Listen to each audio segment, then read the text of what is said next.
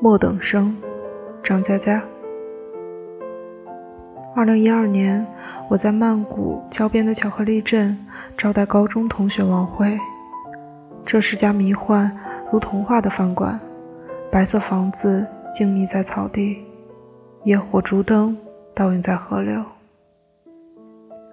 王慧留着大波浪，浅妆，笑意盈盈，经过的老外不停地回头看他。次日，我要坐火车到春蓬，而他直飞香港，所以我们没有时间聊太多，也不用聊太多。一杯接一杯，互相看着，乐呵呵的傻笑。我说：“惠子，你不是末等生了，你是一等兵。”一九九七年，王慧坐我前排，格子衬衣，齐耳短发。有天，她告诉我暗恋一个男生。我问是谁，他说：“你猜。”文科班一共十八个男生，我连猜十七次都不对，只能是我了。这下我心跳剧烈。虽然他一副村姑模样，可是青春中的表白总叫人心生摇晃。这时候他扭捏半天，说：“是隔壁班的袁心，不带这样玩的好吗？”隔壁班，我去你奶奶的！香港回归的横幅挂在校园大门。七月一日举办“祖国，我回来了”的演讲大赛，我跟王慧都参加了。四十多名选手济济一堂，在阶梯教室做战前动员。学生会主席袁鑫进来给我们训话。他走过王慧身边，皱着眉头说：“惠子。”要参加比赛，你注意点形象。惠子一呆，难过的说：“我已经很注意了。”他只有那么几件格子衬衣，注意的极限就是洗得很干净。后来我知道他洗衣服更勤快了，每件都洗到发白。袁心和一个马尾辫姑娘聊得十分开心，从中国近代史聊起，一直聊到改革开放。最后，袁心对马尾辫说：“加油，你一定得冠军。”惠子咬着笔杆，恨恨地对我说：“你要是赢了他，我替你按摩。”我大为振奋，要求他签字画押，贴在班级黑板报。当天通读中国近代史，一直研究到改革开放。次日精神抖擞奔赴会场，大败马尾辫。晚自习解散的时候，在全班胜之不武的叹息声中，我得意地趴在讲台上等待按摩。王慧抿紧嘴唇，开始帮我捏肩膀。我暴吃，没吃饭，手重点儿。王慧怒答：“够了吗？会不会捏死你？”我狂笑，哈哈哈，毫无知觉啊！我操，难道已经开始了吗？用力，少女。其实当时他的手一捏，我如被雷劈。差点跳起来，脑子里不停在喊疼疼疼，这是被碾压的感觉，疼啊！我擦，咔吧一声，怎么回事？我的肩胛骨断了吗？疼死爹了！你妈，小时候干过农活的女生伤不起啊！啊，第三节脊椎怎么插进我的肝脏了？我快挺不住的刹那，惠子小声问我：“沉默，你说我留马尾辫，圆心？”他会觉得好看吗？我不知道，难道一个人好不好看不是由自己决定的吗？一九九八年，惠子的短发变成了马尾辫。惠子唯一让我钦佩的地方是她的毅力。她的成绩不好，每天试题做的额头冒烟，依旧不见起色。可是她是我见过最有坚持精神的女生。能从早到晚刷题海，哪怕一条都没做对，但空白部分填得密密麻麻，用五百个公式推出一个错误的答案，令我叹为观止。惠子离本科线差几十分，她打电话哭着说自己要复读，家里不支持，因为承担不起复读的费用，所以她只能去连云港的专科。我呢，当时世界杯高考期间，我在客厅看球赛，大喊进啦进啦；我妈在饭厅打麻将，大喊胡了胡了。巴乔踢飞点球。低下头的背影无比寂寥，我泪如雨下，冲进饭厅，掀翻麻将桌，搅黄老妈的清一色。后来，后来那什么，第二年我又考了一次。一九九九年四月，大使馆被美国佬炸了，复读的我旷课奔到南京大学，和正在读大一的老同学游行。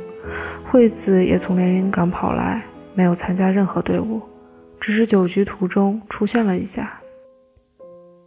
在食堂推杯换盏，他小心地问：“袁心呢？”我一愣：“对哦，袁心也在南大，他怎么没来？可能他没参加游行吧。”惠子失望地哦了一声。我说：“那你去找他。”惠子摇摇头：“算了。”我去老同学宿舍借住。至于惠子，据说她是在长途车站坐了一宿，等凌晨早班客车回连云港。对她来说，或许这只是一个来南京的借口，花掉并不算多的生活费。然而见不到一面，安静的等到天亮。惠子家境不好，成绩不好，身材不好，逻辑不好。她就是个挑不出优秀品质的女孩。我一直想，如果这世界是所学校的话，惠子应该被劝退很多次了。生活、爱情、学习，她都是末等生。唯一拥有的，就是在别人看不见的地方，咬着牙齿，坚持再坚持，堆砌着自己并不理解的公式。无论答案是否正确，他也一定要推导出来。两千年，大学宿舍都在听白桦林。九月的迎新晚会，文艺青年弹着吉他，悲伤的唱歌。静静的村庄飘着白的雪，阴霾的天空下，鸽子飞翔。白桦树刻着那两个字：他们发誓相爱。用尽这一生。我拎着啤酒晃悠在校园，回到宿舍接到惠子的电话，她无比兴奋。沉默，我专升本了，我也到南京了，在南师大。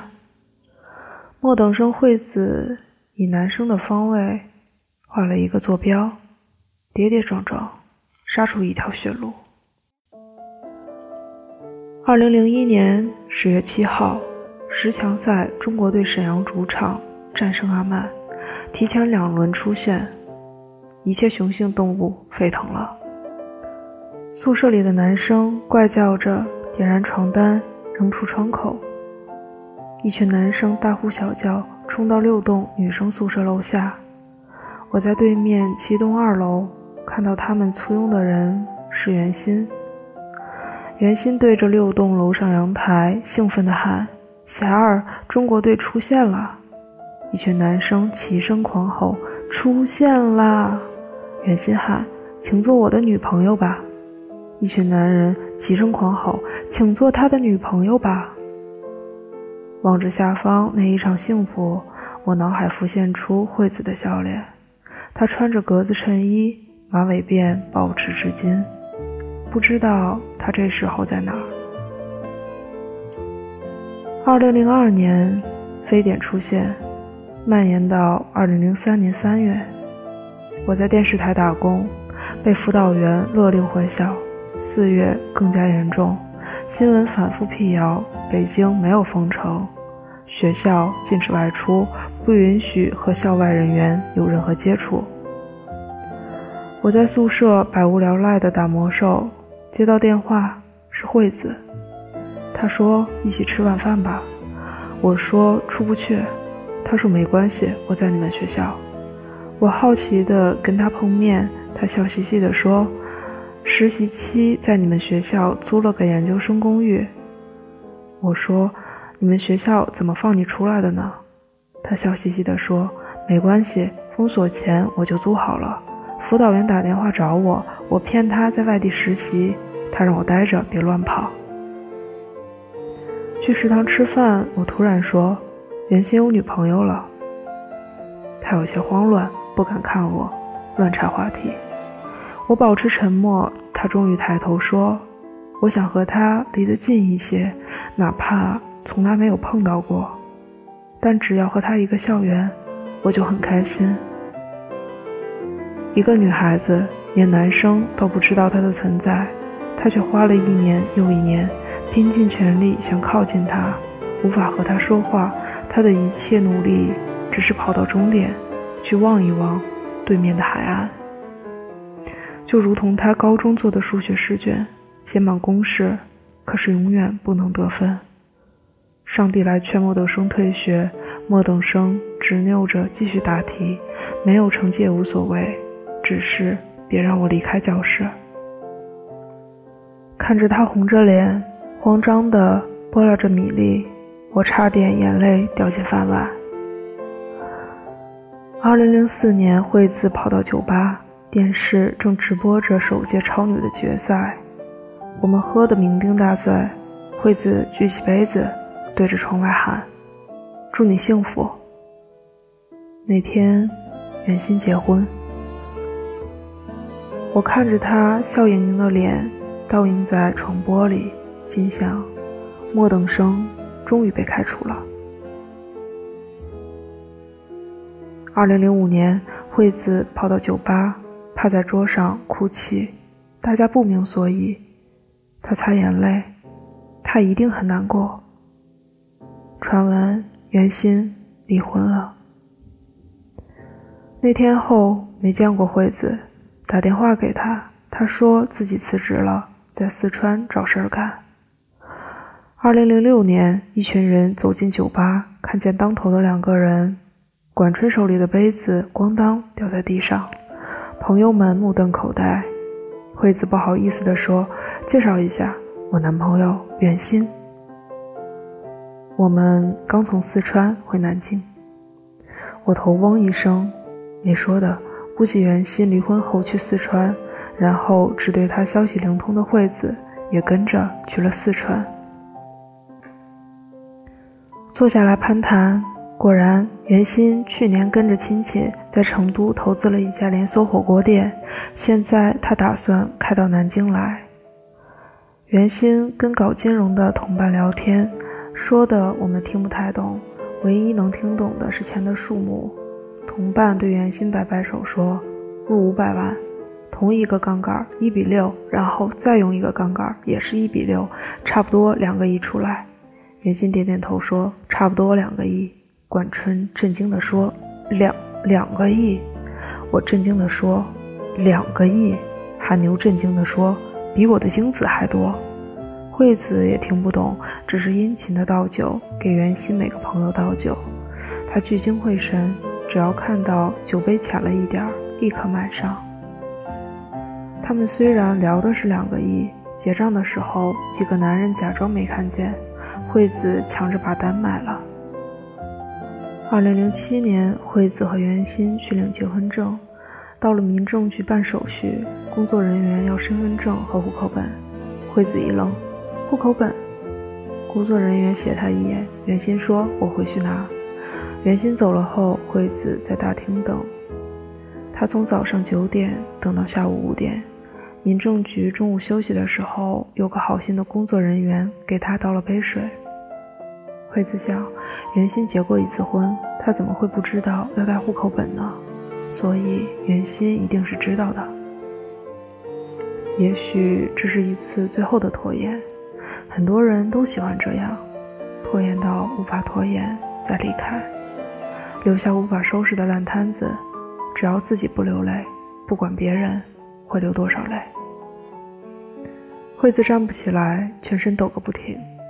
他打电话给我，还没说完，我和管春立刻开车冲了过去。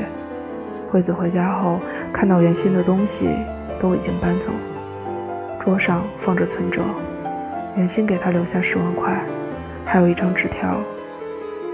其实我们不合适，保重。大家相对沉默无语，惠子缓缓站起身，一言不发就往外走。惠子伸出手，管春把车钥匙放他手心，他开向一家火锅店。火锅店生意很好，门外板凳坐着等位的人。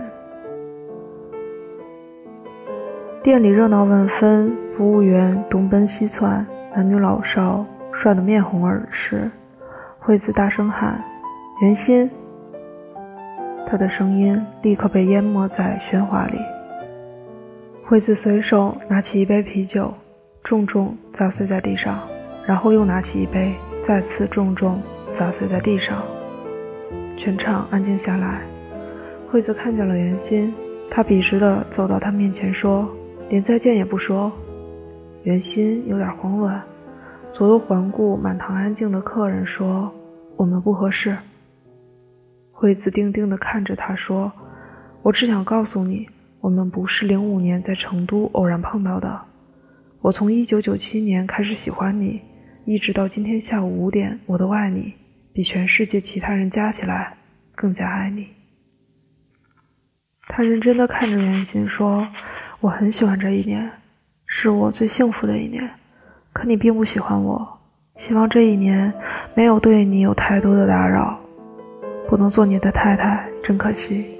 那再见。”袁心呆呆的说：“再见。”惠子低头看着自己的脚尖说：“再见。”惠子把自己关在租的小小公寓，过了生命中最孤单的圣诞，最孤单的元旦。我们努力去陪伴他，但他永远不会开门。新年遇到罕见暴雪，春运陷入停滞。我打电话给惠子，她依旧关机。二零零八年就此到来，隔了整整大半年。四月一日愚人节。朋友们全部接到惠子的电话，要到他那里聚会。大家蜂拥而至，冲进惠子租的小公寓。他脸浮肿，肚子巨大，一群人大惊失色，面面相觑。毛毛激动地喊：“惠子，你怀孕了，要生宝宝啦！孩他爸呢？”毛毛突然发现我们脸色铁青，他眨巴眨巴眼睛，哇的一声，嚎啕大哭。抓起惠子的手喊：“为什么会这样？”惠子摸摸毛毛的脑袋，分手的时候就已经三个月了。站着干嘛？坐沙发。我们挤在沙发上，惠子清清嗓门说：“下个月孩子要生了，用的东西你们都给点主意。”他指挥管春打开一个大塑料袋，里面全是各种牌子的纸尿裤。皱着眉头说：“到底哪种适合宝宝的皮肤呢？这样，你们每人穿一种，有不舒服的坚决不能用。”大家捧着纸尿裤发呆。惠子说：“记得明天交份报告给我，详细说说皮肤的感受，最好不少于一百字。”我们聊了很久，惠子有条不紊地安排着需要我们帮忙的事情，我们忙不迭点头。可是毛毛一直在哭，惠子微笑，不敢见你们，因为我要坚持生下来。我说生不生是你自己的事情，养不养是我们的事情。惠子摇头，养也是我自己的事情。离开的时候，毛毛走到门口，回头看着安静站立的惠子，抽泣着说：“惠子，你怎么过来的？”惠子，你告诉我，你是怎么过来的？管春快步离开，冲进地下车库，猛地立住，狂喊一声：“袁心，我操你大爷！”他的喊声回荡在车库，我的眼泪也冲出眼眶。第二天，管春娇的，裤裆空荡荡的。感觉内心很失落。我教的，上厕所不小心撕破，卡住拉链。第二次上厕所拉链拉不开，我喝多了就尿在裤子里了，幸好穿了纸尿裤。唉，特别悲伤的一次因果。含牛胶的，那薄薄的纸张触摸我粗糙的肌肤，柔滑如同空气。我抚摸过无数的女人，第一次被纸尿裤抚摸，心灵每分钟都打着寒战，感受到新生，感受到美好，感受到屁股的灵魂。惠子顺产，一大群朋友坐立不安守候，看到小朋友的时候，所有人哭得不能自己。只有精疲力尽的惠子依旧微笑着。毛毛陪着惠子坐月子。每一次我们带着东西去他家，总能看到两个女人对着小宝宝傻笑。韩牛熟练地给宝宝换纸尿裤。嗯，对，是韩牛，不是我们不积极，而是他不允许我们分享这快乐。二零零九年，韩牛群发短信。谁能找到买学区房的门路？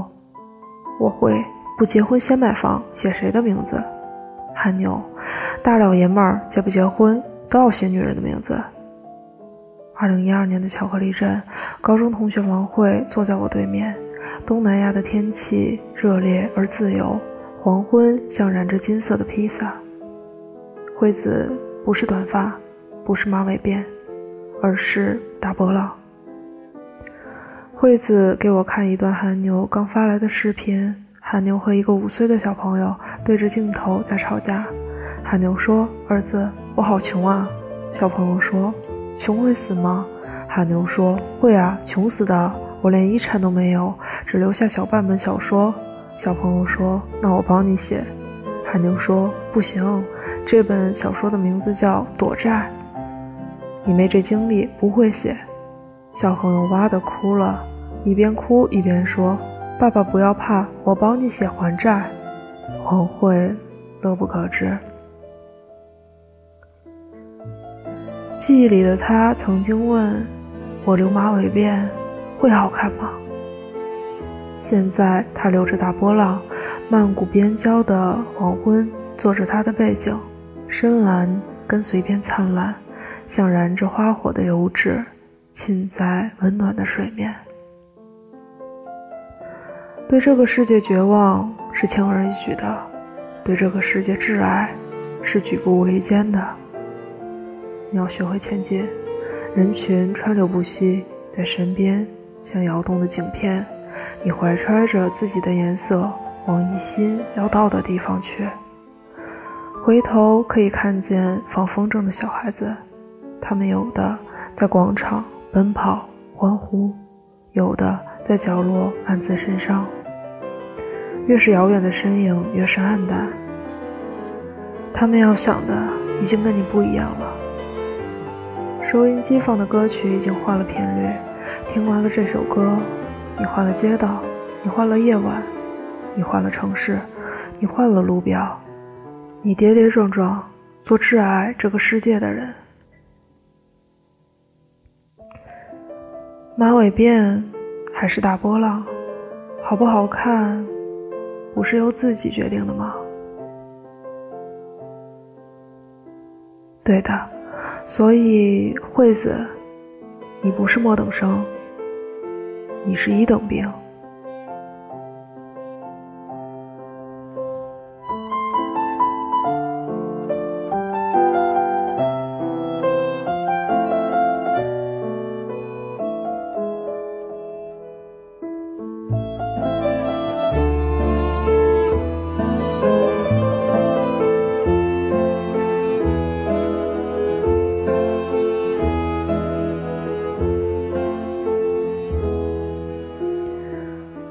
这里是荔枝 FM 四二零三七四有只兔子电台，我是 NJ 小姐，感谢收听，再见。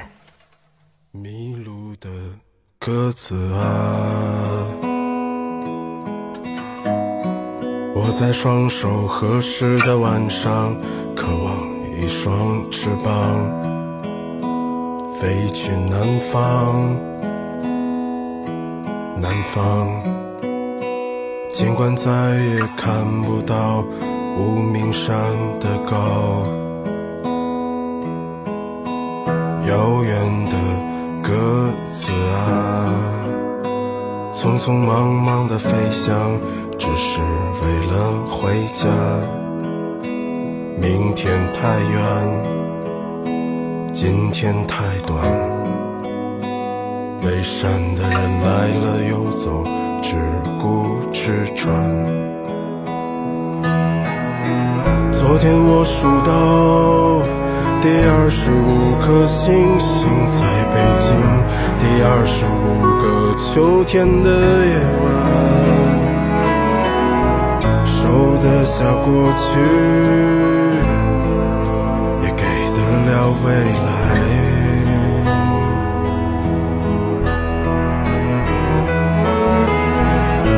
在别有用心的生活里翩翩舞蹈，你在我后半生的城市里长生不老，鸽子